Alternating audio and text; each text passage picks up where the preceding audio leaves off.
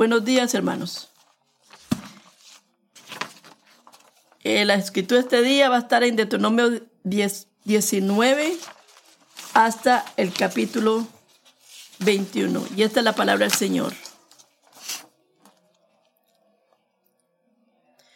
Cuando el Señor tu Dios destruye a las naciones cuya tierra el Señor tu Dios te da, y las despojes y las habites, y en la ciudad y en las casas, te reservarás tres ciudades en medio de la tierra que el Señor tu Dios te da en posesión.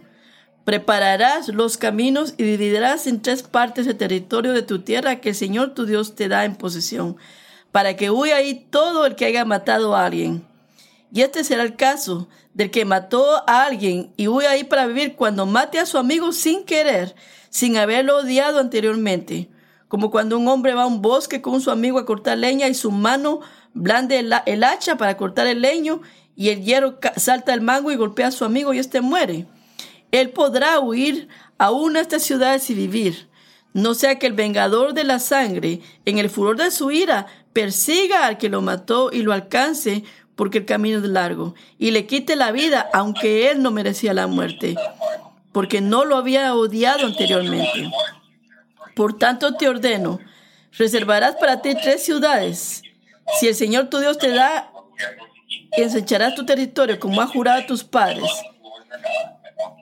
Y te da toda la tierra que te ha prometido a tus padres. Si guardas cuidadosamente todos los mandamientos que te mando hoy de amar al Señor tu Dios y de andar siempre en sus caminos, entonces te añadirás tres ciudades más, además de estas tres. Así no se derramará sangre inocente en medio de tu tierra que el Señor tu Dios te da por heredad no seas culpable de derramar sangre.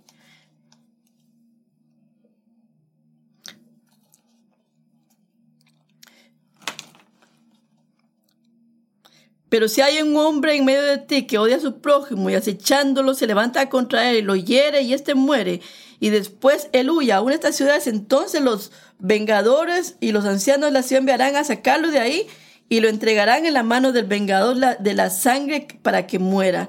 No tendrás piedad de él, sino que limpiarás de Israel la sangre inocente para que te vaya bien. No moverás los líderes de tu, los de tu prójimo fijados por los antepasados. Es la herencia que Dios le ha dado. No te levantarás contra alguien con un testigo por cualquier iniquidad o cualquier pecado que haya cometido. El caso será confirmado en el testimonio de dos o tres testigos. Si un testigo falso se levanta contra un hombre para acusarlo de transgresión, los dos le, quitarán, se presentarán delante del Señor, delante de los sacerdotes y delante de los jueces que hay en esos días, y los jueces investigarán municiosamente. Si el testigo es un testigo falso y, ha acusado a su hermano falsamente, entonces ustedes lo harán, a, lo harán a él, lo que él intentaba hacer a su hermano. Así quitarás el mal de en medio de ti. Los demás los oirán y temerán y nunca más volverán a hacer una maldad semejante en medio de ti. No tendrás piedad de él. Ojo por ojo, diente por diente, mano por mano, pie por pie. Cuando salgas a la batalla contra tus enemigos, si veas caballos y carros y pueblos más numerosos que ti, no tengas temor de ellos, porque el Señor tu Dios, que te sacó de la tierra de Egipto, está contigo. Cuando se acerque a la batalla, el sacerdote se llegará y hablará al pueblo y le dirá, oye Israel, hoy ustedes se acercan a la batalla contra sus enemigos. No desmayen su corazón, no teman ni se alarmen, ni se atemoricen delante de ellos, porque el Señor su Dios es el que va con ustedes para pelear por ustedes contra sus enemigos, para salvarlos. Los oficiales hablarán al pueblo, ¿quién es este hombre que ha edificado una casa nueva y no la ha estrenado? que salga y regrese a su casa, no sea que muera en la batalla y otro lo estrene. ¿Quién es el hombre que ha plantado una viña y no ha tomado aún de su fruto? Que salga y que regrese a su casa, no sea que muera en la batalla y otro goce de su fruto. ¿Y quién es el hombre que está comprometido con una mujer y no se ha casado? Que salga y que regrese a su casa no sea que muera en la batalla y otro se case con ella. Entonces los oficiales hablarán otras al pueblo y dirán, ¿quién es el hombre que medroso del corazón apocado, que salga y que regrese a su casa para que no haga desfallecer el corazón de sus hermanos como desfallece el corazón suyo? Y cuando los oficiales acaben de acabaron de hablar al pueblo, nombrarán capitanes de tropas que irán a la cabeza del pueblo. Cuando te acerques a una ciudad para pelear contra ella, primero ofrecerás paz. Y si ella está de acuerdo en hacer la paz contigo y abre sus puertas, entonces todo el pueblo se entrará en ella y estará sujeto a ti para trabajos forzados y te servirán. Sin embargo, si no hace la paz contigo, sino que emprende la guerra contra ti, entonces la sitiarás cuando el Señor tu Dios la entrega en tus manos. Herirás a filo de espada a todos sus hombres. Solo las palabras, solo las palabras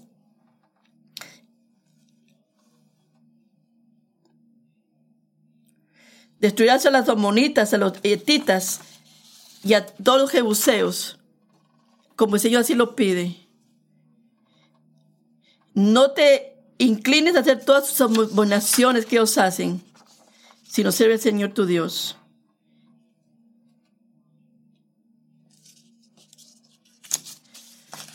No destruirás sus árboles, no los cortarás, sino que los árboles, solo los árboles que no son para comer, para alimentarse,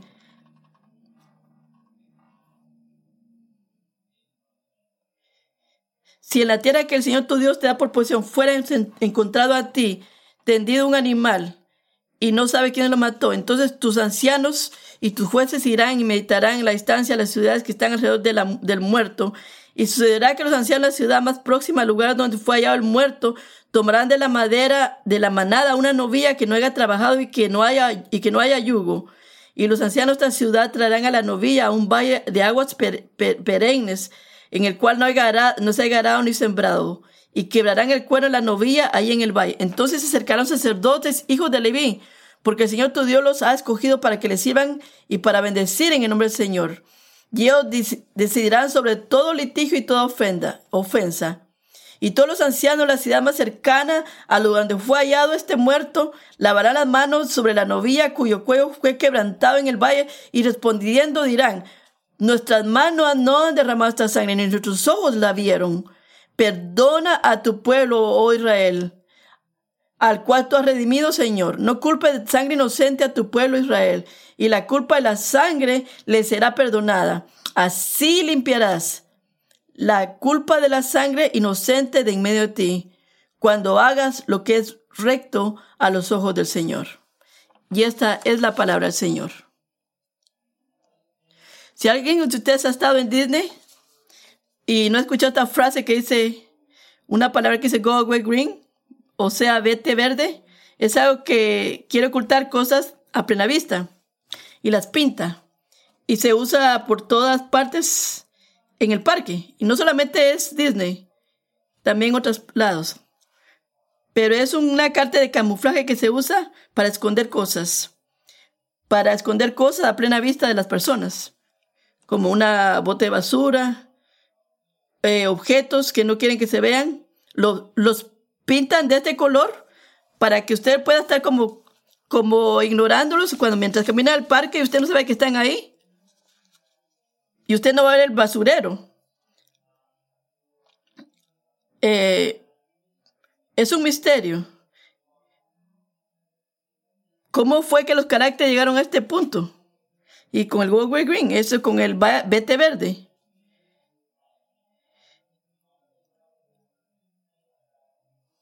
Pero mientras usted mira en su teléfono qué es lo que estoy hablando, oh, ya entiendo ahora. ¿No lo puedes ver? Ahora lo puedes ver. Cuando vas a un parque y vas al parque y de repente ya vas, vas a estar más atento. Oh, lo veo, lo veo. Yo estoy más arriba que todo porque lo, sí lo logro ver. Estoy iluminado, he sido iluminado. Pero lo interesante de esto es que pintaron un basurero. Hay un color que, que usted no estaba al tanto. Y si usted hablara con alguien sobre qué es, ve todo en verde, Mira, mira todo lo que, mira todo lo que dice Go Away Green.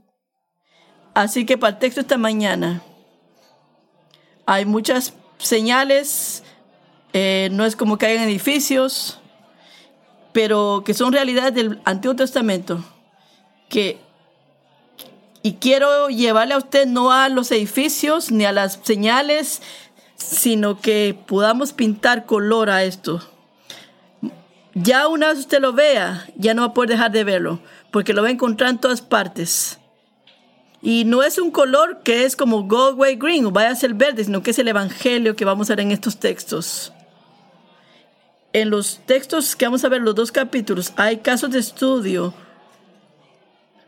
Partimos de una parte donde Moisés está hablando de, de los diez mandamientos, pero ahora aquí está hablando del sexto mandamiento, no matarás. ¿Y cómo es que eso luce? Te voy a dar ejemplos. Eh, de ejemplos que podemos ver aquí en Hechos. es, es un asunto de vida. Es el sexto mandamiento. También encontramos al octavo mandamiento. No matarás, no robarás. No muevas las estacas de tu propiedad. El nuevo mandamiento, no mentirás, no mentirás sin tener testigos. Agrega muchos testigos. Tienes, no levantes faltos testigos. Eh, también habla el castigo. Y cómo lidiar con la propiedad de tu vecino. No muevas tus, tus marcadores de propiedad. ¿Cómo es que los levitas deberían de poseer la tierra y entrar? Pero primeramente, no tendrás dioses ajenos delante de mí. ¿Quién es Dios? ¿Quién es tu posesión? Es el Señor tu Dios. No tendrás dioses delante de mí. Esto nos probará casos de estudio que estamos viendo. Y no es para que estés buscando a Satanás de todos detrás de todos tus sillones, sino que debes de estar adorando a Dios sobre todas las cosas, sobre todas las actividades que tú tienes en tu vida. Así que esta mañana no es el texto que dice cómo mantenemos eh, o una nación eh, políticamente correcta.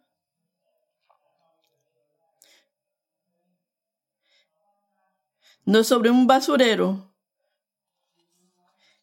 Es tu vida definida por el Evangelio. Puedes reconocer los asuntos de vida, de tu vida, de toda la vida.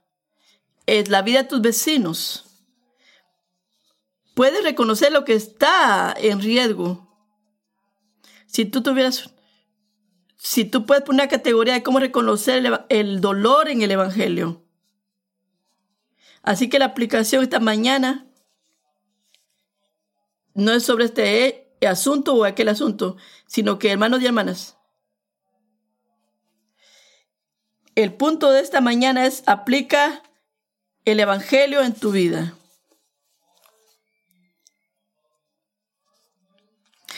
Moisés dando un manual, no está dando un manual militar, sino que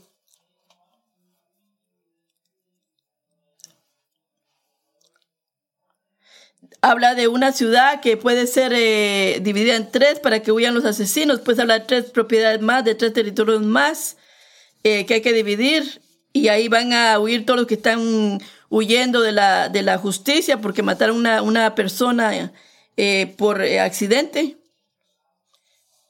Pero ¿cómo define, cómo definimos la verdad?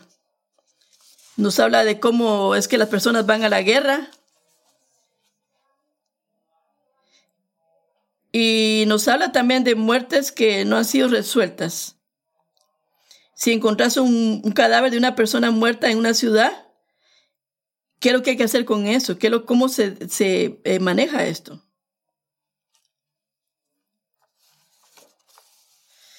Moisés no nos está dando un manual militar. No está como un concejal de una ciudad o un político. Moisés está predicándonos. Esta sección de estudios de casos hace doble clic en los diez mandamientos. Dios está mostrando el funcionamiento de la teología de Israel. Y también hay categorías civiles cómo el pueblo de Israel debía gobernarse.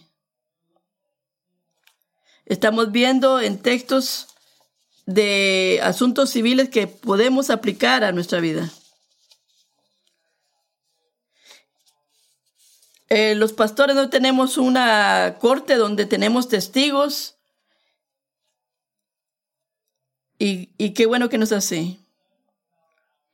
Otro aspecto profundo de este pasaje es que cuando Israel entró en la tierra, deben pensar en la salvación de Israel y en los beneficios de esta salvación que adquirió el pueblo de Dios.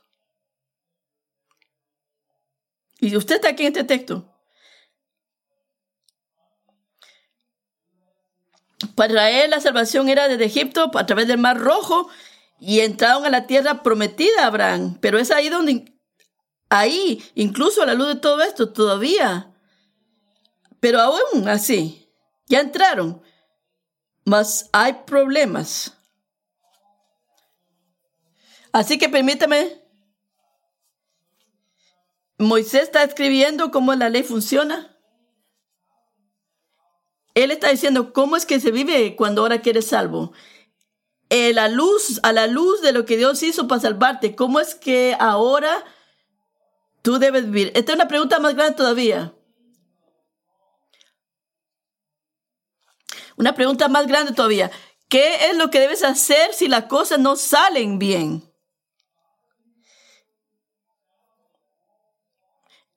La bondad de Dios la podemos ver en un mundo que está caído. Todavía pecan, todavía pecamos en la tierra. Así que para nosotros, a la luz de tu salvación, Moisés nos pastorea y nos dice, ustedes han sido salvados por este Evangelio que da vida. ¿Cómo es que vives ahora? En un mundo que no adora ni, se caracteriza por adorar a Dios.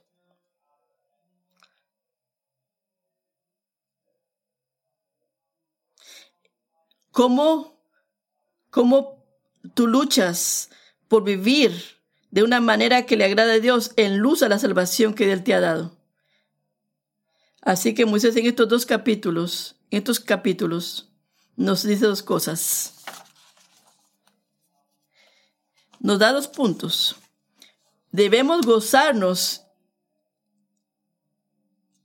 Debemos ver dónde estamos parados. Quizás usted no está preocupado por los árboles que usted tiene plantados en su casa que dan frutos o quizás usted no se preocupa porque debo mover las estacas o no mover las estacas de, para engrandecer más mi propiedad. Quizás todos nosotros estamos pasando por cosas esta mañana. Pero es que usted recuerde esta mañana, recuerde el Evangelio. La gran necesidad que nosotros tenemos esta mañana es recordar lo bueno que Dios ha sido La otro punto que Moisés nos quiere hablar es cómo preservar la vida.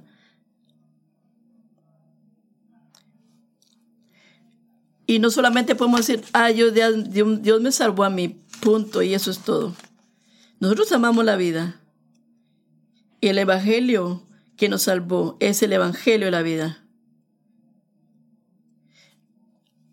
Así que el punto de este sermón esta mañana es vivimos la vida en Cristo y estemos atentos para preservar la vida de los demás. Esa es la llamada de este texto esta mañana. Vivir el bien de la nueva vida que nos dio Cristo y estemos atentos para preservar la vida de los demás. En toda la vida. ¿Qué le enseñas a tus hijos? cuando estás lidiando con un problema en el trabajo,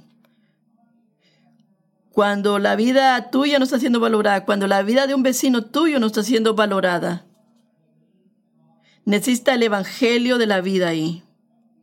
Pero reconocemos primero que nosotros tenemos vida. Así que tenemos dos puntos esta mañana que vamos a tocar. El primero es Vivir en el bien de la salvación. Vivir en el bien de salvación, primero punto. Y el segundo punto, caminando la vida de la salvación.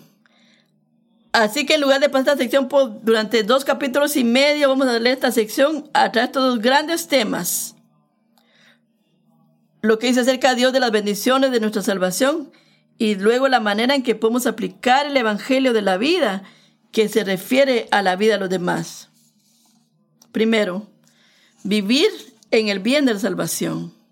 La primera observación que podemos extraer de estos textos o capítulos es que la salvación es del Señor, el Señor de la vida.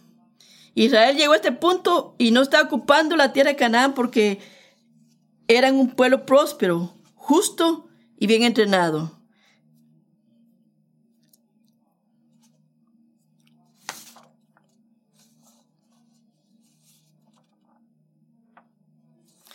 La historia de Israel, de principio a fin, es una historia de amor inquebrantable y la fidelidad a un pueblo que no podía salvarse a sí mismo.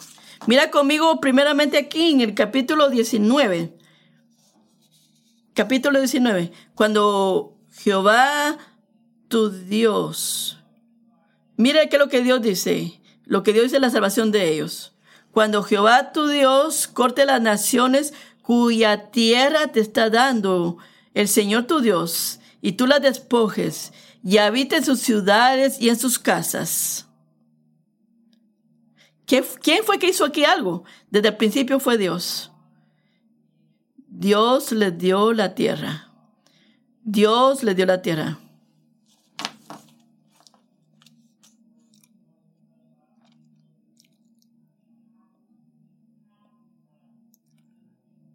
Cualquier mandamiento que encontramos, como hablamos esta mañana durante la enseñanza, tenemos que fundamentarlo en lo que Dios ha hecho. La soberanía de Dios, ¿por qué nos ha salvado?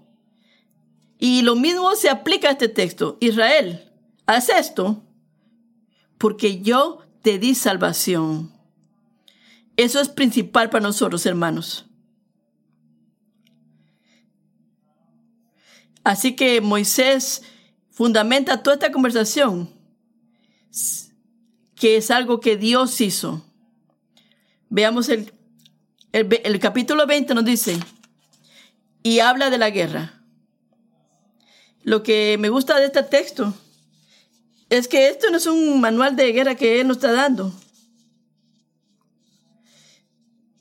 sino que Dios, Moisés le está diciendo, piensen en Dios, piensa en tu vecino, cuando vas a la guerra, Piensa en tu vecino que acaba de comprar o construir una casa. Piensa en, la, en, cuando concierne la salvación. Mira, estas personas están, están eh, comprometidas para casarse. Quieren tener una familia en la tierra que Dios, la tierra que Dios le ha dado. Y Dios dice, yo también me preocupo para que comas de los frutos de los árboles que yo te he dado. Mira conmigo en el capítulo 20, el 1 al 3. Todo esto está fundamentado en lo que Dios hace. Veamos y reconozcamos la vida que Dios nos da. Cuando salgas a la guerra contra tus enemigos y veas caballos y carros y un ejército más grande que el tuyo, no les temerás, porque el Señor tu Dios está contigo, que te sacó de la tierra de Egipto. Cuando te acerques a la batalla, el sacerdote se acercará y hablará al pueblo y le dirá, escucha, oh Israel, hoy te acercas para la batalla contra tus enemigos. No dejes que tu corazón se desmaye, no temas. Mire, nos llama a hacer algo por lo que Él ha hecho. No temas, ni te entres en pánico, porque el Señor, vuestro Dios, es el que va con vosotros para luchar por vosotros contra vuestros enemigos y para daros la victoria.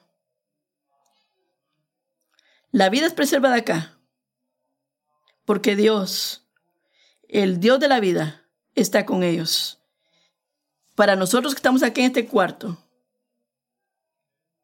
las, las batallas espirituales que luchamos, el pecado con el luchamos, la perseverancia es mantenerse en la fe. Solamente es posible. No, no solamente decir, no, no tengas miedo, tengas pánico. Es decir, Dios es fiel. Él nos ha dado vida. No permitas que tu corazón se atemorice, porque Dios está contigo para pelear contigo, para estar contigo detrás de ti y para pelear por ti nuestro Dios soberano, es el que va a pelear nuestras batallas. Cada mandamiento que obedecemos es lo mismo. Cuando yo hago algo por fe, es porque yo tengo una justicia que Dios a través de su Espíritu Santo me ha dado. Lo bueno que yo tengo en la vida es solamente posible porque el Espíritu Santo mora en mí. Y por cada cosa que yo confío es porque Dios me empodera para hacerlo.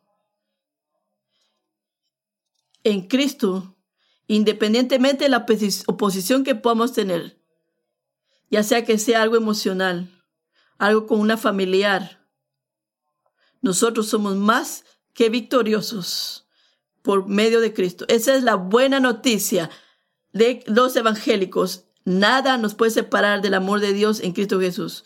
Nuestra salvación primeramente es amar a nuestro vecino, respondemos al Evangelio y vivimos vidas para la gloria de Dios.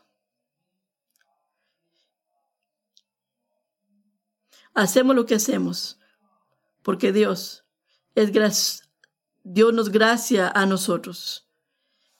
Es por el amor de Dios que nosotros podemos amar a nuestros vecinos. No podría amar a su vecino a menos que entienda el amor de Dios. Usted atesora la vida. Está bien.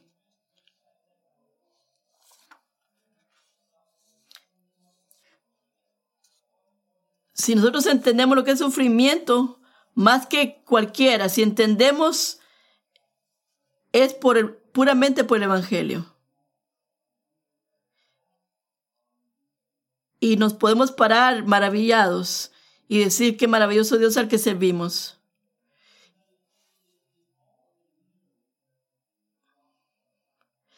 Es todo está amarrado por lo que el Evangelio informa a nuestros corazones. Y cuando vemos la profundidad de la palabra solamente y únicamente por la gracia de Dios. Así que no solamente vemos que la salvación es un trabajo y obra del Señor, sino que es por gracia, por la salvación es por gracia. Así que si Dios nos da gracia, ¿será que Él va a ignorar la, la justicia? ¿O será que va a hacer algo que tú no te mereces o, hacer, o darte algo que no te mereces? no necesariamente significa que cuando Dios nos da eso, nos significa que va a evadir o a ignorar su, su justicia. ¿Cómo podría ser un Dios bueno y no preocuparse porque las cosas ocurran con justicia? El Evangelio es buenas noticias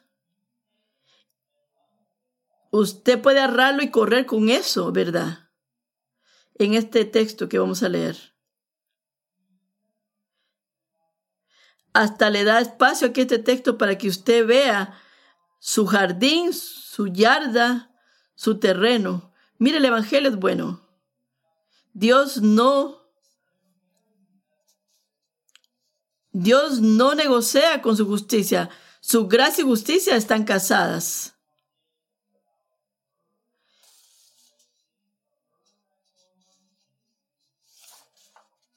si una persona asesina en esta ciudad, ¿no debemos de ignorarlo? ¿No? ¿Qué debíamos de hacer si una persona trataba de robar una propiedad? ¿Qué es lo que hacemos? ¿Qué hacemos con aquellos que Dios llama para juzgar?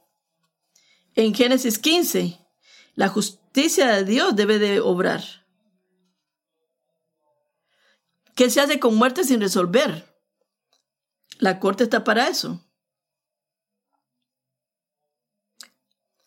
Lo que nos apunta a un sacrificio más grande.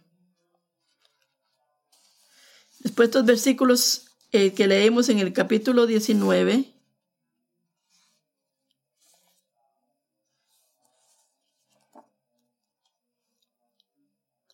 Él se preocupa por los robos, por la vida de los vecinos, por personas que matan o mueren injustamente.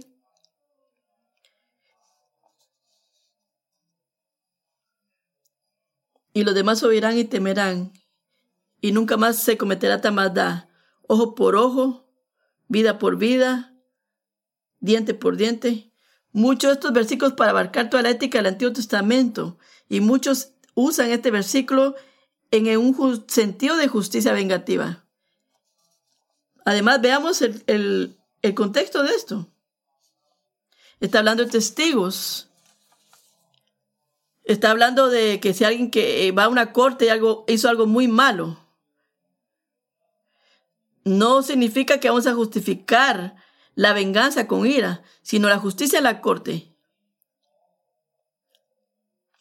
Mucha gente toma esto como que fuera el texto judicial que se usa en todo el Antiguo Testamento, pero solamente nos está diciendo que Dios es justo, que si alguien hace algo malo, necesitan ser castigados por su maldad, nada más. No se dará demasiado castigo, sino que el castigo será de acuerdo al crimen. Dios es misericordioso, Dios es bueno, pero también es justo.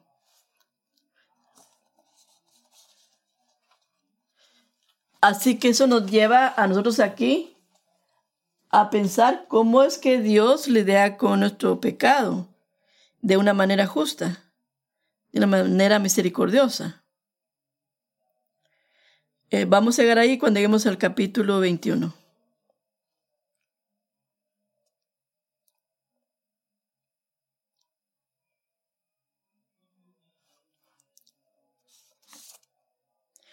Vayamos al, al, capítulo 20, por favor. Así que vemos que Dios es justo en misericordia y habla de que Él es perfecto en justicia, que si usted encuentras, encuentras con un, un, equipo de, guerra que es mucho más grande que tú, lo primero que nos dice eh, que Israel debe de hacer, que debes luchar por hacer la paz antes de ir a la guerra, porque se valora la vida acá. Pero también vemos en el verso 10, más adelantito en el verso 10, hay un montón de nombres que mencionan acá que están bajo el juicio de Dios. Para aquellos que están fuera de Canaán, busquen la, paz. Pero si son los cananeos, agárrelos. Tenemos que irnos a la historia. Eh, esto está en Génesis capítulo 15, donde vemos en el verso 12. Esto está en Génesis 15, verso 12. Y Moisés quiere apuntar esto. Cuando el sol se estaba poniendo, un sueño profundo quedó sobre Abraham. Y aquí, terribles y grandes tinieblas cayeron sobre él. Entonces el Señor le dijo a Abraham, Sabed con certeza que vuestros descendientes serán extranjeros en una tierra que no es tuya, y serán siervos ahí, y serán afligidos durante cuatrocientos años. Traerá Dios juicio sobre esta nación a la que le sirven, y después saldrán con grandes posesiones. Así que aunque esta gente estaba esclavizando a Israel, Dios iba a traer justicia. Seguimos acá. En el verso 15, en cuanto a ti, irás a tus padres en paz, serás sepultado en una buena vejez y volverás aquí en la cuarta generación, porque la iniquidad de los amorreos aún no está completa. Y usted ve aquí una lista de personas que que iban a ser juzgadas. Dios está al tanto. Mire esto. Han pasado 400 años. Y podemos ver en otras escrituras lo que los cananitas aparecían en las primeras páginas. Esclavos se levantan y, y, y los y los cananitas decían, ¿será que ustedes están escuchando noticias de última hora? Dios está haciendo maravillas y prodigios en otros lados. La salvación es misericordia. ¿Y qué es lo que Canaán hace? Deciden oponerse a Dios. Deciden que en lugar de adorar al Dios verdadero,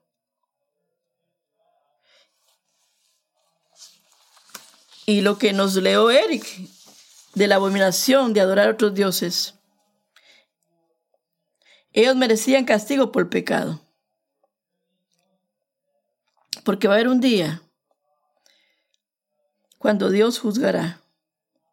Pero no es hoy día. No es hoy día. Paul Washington nos habla así. Para nosotros, esta mañana, todos nosotros, de muchas formas, nuestros pecados solamente están incrementándose día a día.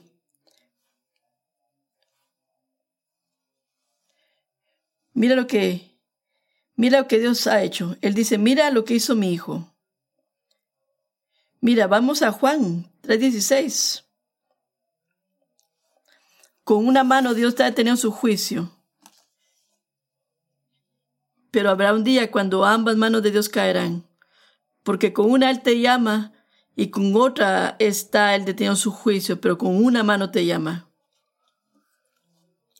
Pero si tú estás aquí y no pones atención, estás jugando con juego.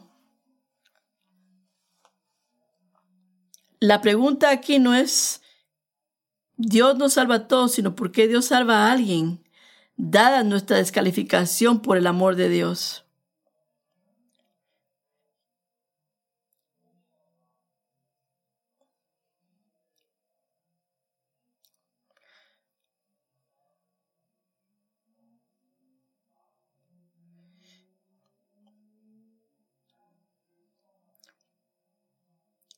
Hay tantas buenas noticias. Si solamente tú te vuelves a Él. Hoy, hoy es el día de salvación. Hoy podrías volverte a tu pecado y reconocerlo a Él y tener nueva vida en Él. Hoy día. Nadie te está deteniendo esa oferta. Nadie está deteniéndote a ti. Reconoce que tú necesitas. Lidia con eso hoy, hoy. Así que vemos Dios es justo y Dios es misericordioso. Vamos ahora al capítulo 21.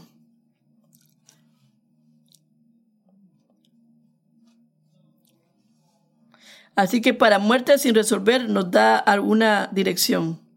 Algo que sucede fuera de la ciudad. Algo que no puede ser verificable. Se mandaba a los ancianos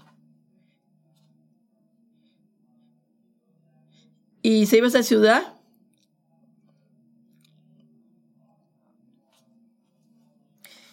Se traía un, un animalito, se le va a beber agua y ahí se mataba ese animal. En lugar en lugar y para cubrir la, la muerte de la persona que había sido un asesino. Y esta es la naturaleza de la omnisciencia de Dios. Dios está en todas partes. Él ve todas las cosas. El Todopoderoso. Eh, hay cosas que se salen de nuestras miradas, nuestros, nuestros ojos, pero Dios se preocupa. Es una bendición. Si usted, si usted puede ser está pasando por sufrimiento de día y quizás usted sea la única persona que reconoce que está sufriendo, pero Dios ve y la justicia de Dios demanda que los Dios va a arreglar todo lo que está mal un día en la eternidad. Así que vemos en este texto una provisión, una sombra de lo que iba a ocurrir más adelante donde todo lo que estaba mal iba a ser remediado para la gente de Dios. Así que después de que estos sacerdotes mataran al animal y decían esto, veámoslo en el verso 19.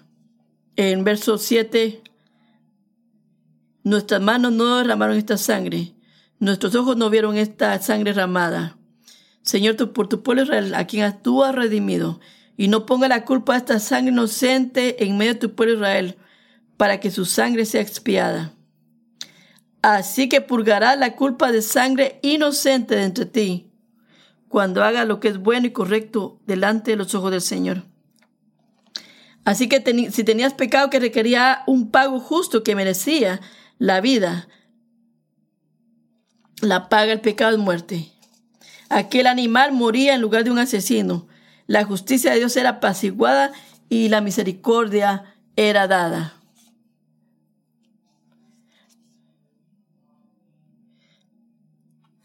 La razón por la que podemos disfrutar de la salvación es porque no debemos ni, ni, ni, tenemos por qué temerle a su justicia, porque la gracia y la misericordia se casan de una manera misteriosa y se encuentran en la justicia.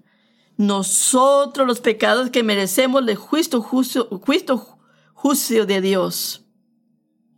Hemos sido declarados justos.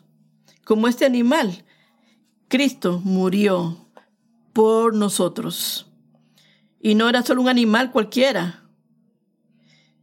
Eh, aquí en Israel tenían que repetir esta, esta muerte, pero para ti cristiano, Puede ser que sean circunstancias de la vida con la que estás lidiando ahora mismo.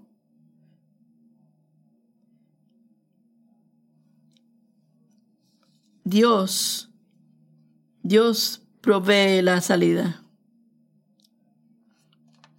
Puedes apoyarte en lo que Cristo hizo, muriendo y entregando su vida por ti.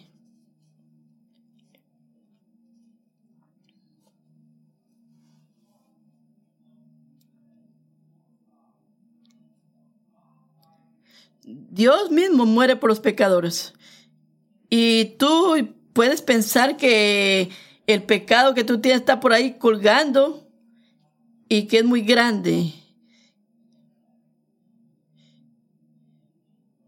Y puedes decir esto con humor y en amor.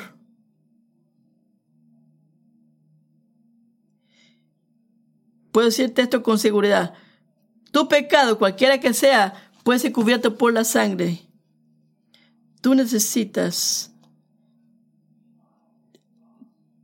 tú necesitas llegar a entender que el evangelio de la vida es el que salva.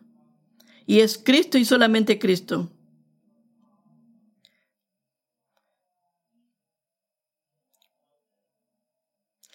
Hoy mismo en ese pecado con el que estás lidiando, no huyas de la vida que hay en Cristo.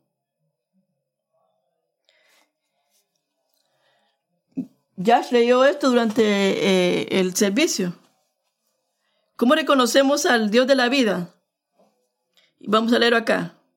Efesios capítulo 2, verso del 1 al 9. Esta es una verdad. ¿Quieres ver la vida? ¿Quieres preocuparte por la vida? ¿Quieres vivir la buena vida?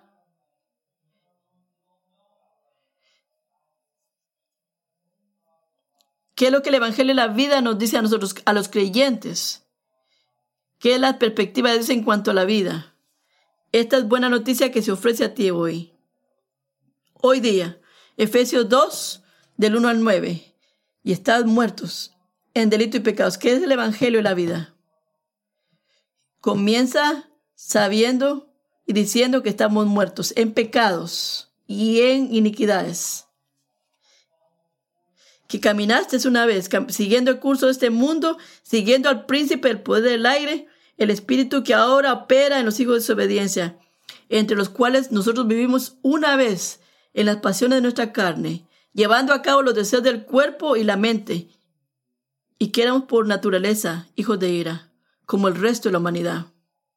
Todos nosotros, todos nosotros, hermanos. Nosotros estábamos muertos y necesitamos la gracia de Dios. Todos nosotros, cada uno de nosotros, merecíamos la, justicia y la, y la... Pero aquí nos dice el verso 4. Pero Dios, que es rico en misericordia. Mire, esto es grande. Dios es grande en misericordia. No le falta poquito. Él es grande, rico en misericordia por causa de su gran amor con que nos amó, aunque estábamos muertos en nuestros delitos, cuando estábamos en nuestra peor temporada, nos dio vida juntamente con Cristo. Ese es el Evangelio. Ese es el Evangelio de vida. Estábamos muertos, ahora estamos vivos. Por gracia habéis sido salvados y nos levantó con Él y nos sentó en los lugares celestiales en Cristo Jesús. para que en los siglos venideros se pueda mostrar la inmensurable riqueza de su gracia en bondad hacia nosotros en Cristo Jesús. Porque por gracia habéis sido salvados por medio de la fe. Y esto no es obra suya, es el don de Dios. No es el resultado de las buenas obras para que nadie se gloríe. Ese es el Evangelio, el Evangelio de vida. Si quieres amar a tu vecino, si quieres caminar, quieres caminar esta mañana, ¿cómo es que se camina como creyente? Si quieres estar más consciente de tu necesidad.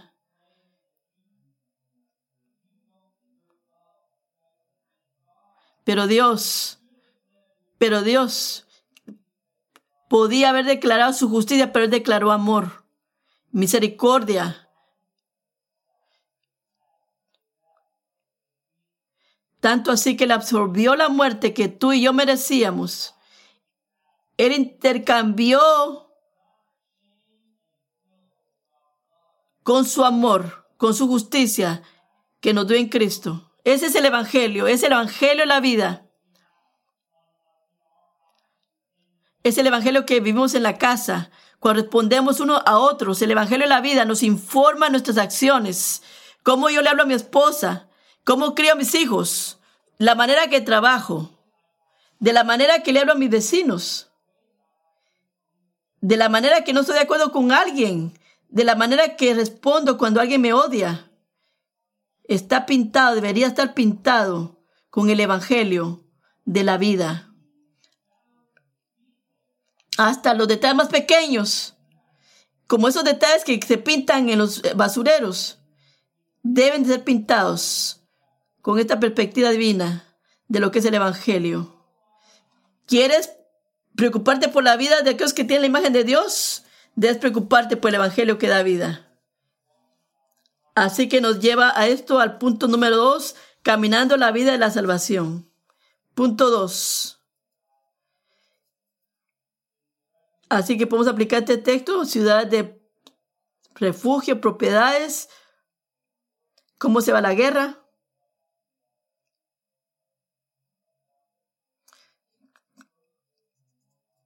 cómo nos preocupamos por la vida ahora. Está en este texto. Es compartiendo el Evangelio. Así que esa es la verdad para cualquier que está acá. Compartimos lo que Dios ha hecho y lo atesoramos. Lo atesoramos. Porque Dios, Dios nos dio de su gracia en Cristo.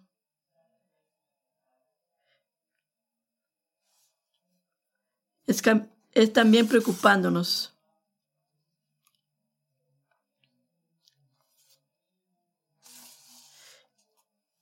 No es asegurarnos de a una eh, protesta de, de por vida, de pro vida, sino que es más sencillo y más profundo a la misma vez. Preocupémonos acerca de nuestro prójimo, de tu vecino. Mira, por ejemplo, la situación en la que estás viviendo. ¿Estás respondiendo a esta persona que te patea a la luz de lo que Dios ha hecho por mí en la vida? ¿Es mi vida?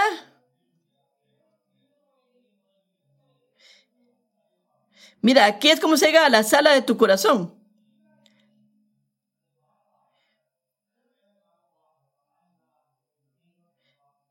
Ustedes creen, aquí hay una pregunta, ¿ustedes creen que hay en mi vida una área en mi vida donde yo no estoy pintando el Evangelio en ella? Estoy efectivamente predicando. Es, ¿Hay una manera en que quizás yo no estoy preocupándome por el Evangelio de la vida? Cristianos. No son cristianos de un solo asunto en la vida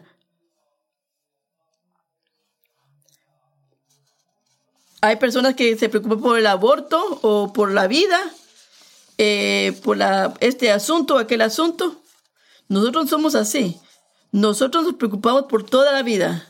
Desde el nacimiento hasta la tumba nos preocupamos y debemos tener pasión por eso. Porque queremos que la vida sea pintada con el Evangelio que da vida. Porque Dios se preocupa por todo lo que está en la vida. Hasta los árboles se preocupa. A los árboles que producen frutos, hasta ahí se preocupa. Papás, entrena a tus hijos a poder identificar el evangelio de vida. Esposos, ama a tu esposa como Dios amó, a, como Cristo amó a su iglesia. Pinta el evangelio en tus relaciones.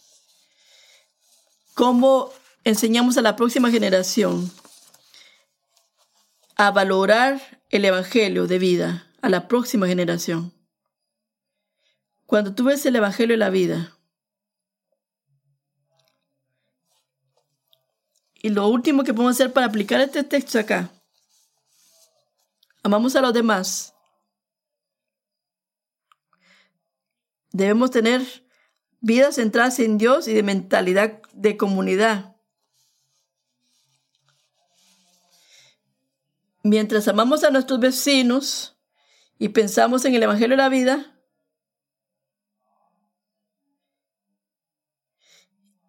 debemos tener mentalidades centradas en Dios y de comunidad. Es sobre la, es sobre la comunidad. Nos amamos, nos amamos como comunidad. Y ve aquí en el verso 8.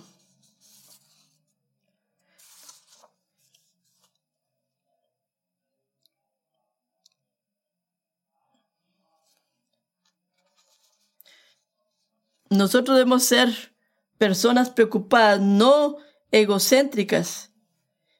Cuando tú entiendes el color que importan en la vida, se vuelve más fácil reconocer y aplicar lo que debemos hacer verdaderamente.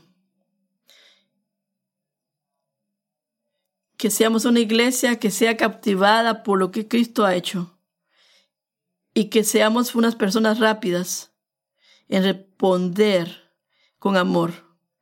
Con amor, que respondamos con amor a nuestro vecino, a nuestro prójimo.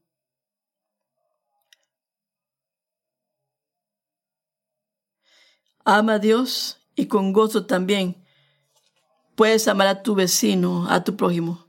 Señor, te damos gracias que tú eres el Dios de la vida. El día que tenemos hoy día hoy testifica que tú das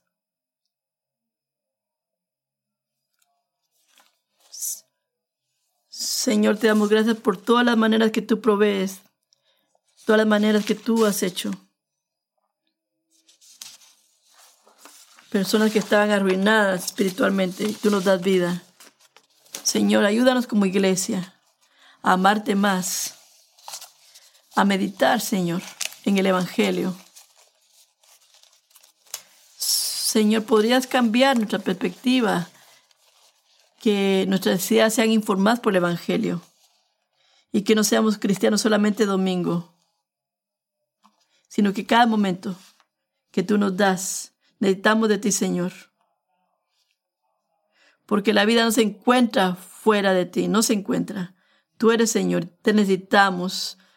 Ayúdanos a ver nuestras necesidades, las necesidades de nuestros vecinos y preocuparnos de la vida en cada detalle que vemos, como tu palabra así lo describe, Señor. Señor, para ti traemos toda la gloria y nuestras vidas, Señor, están en tus manos. En ese nombre de Jesús que oramos. Amén.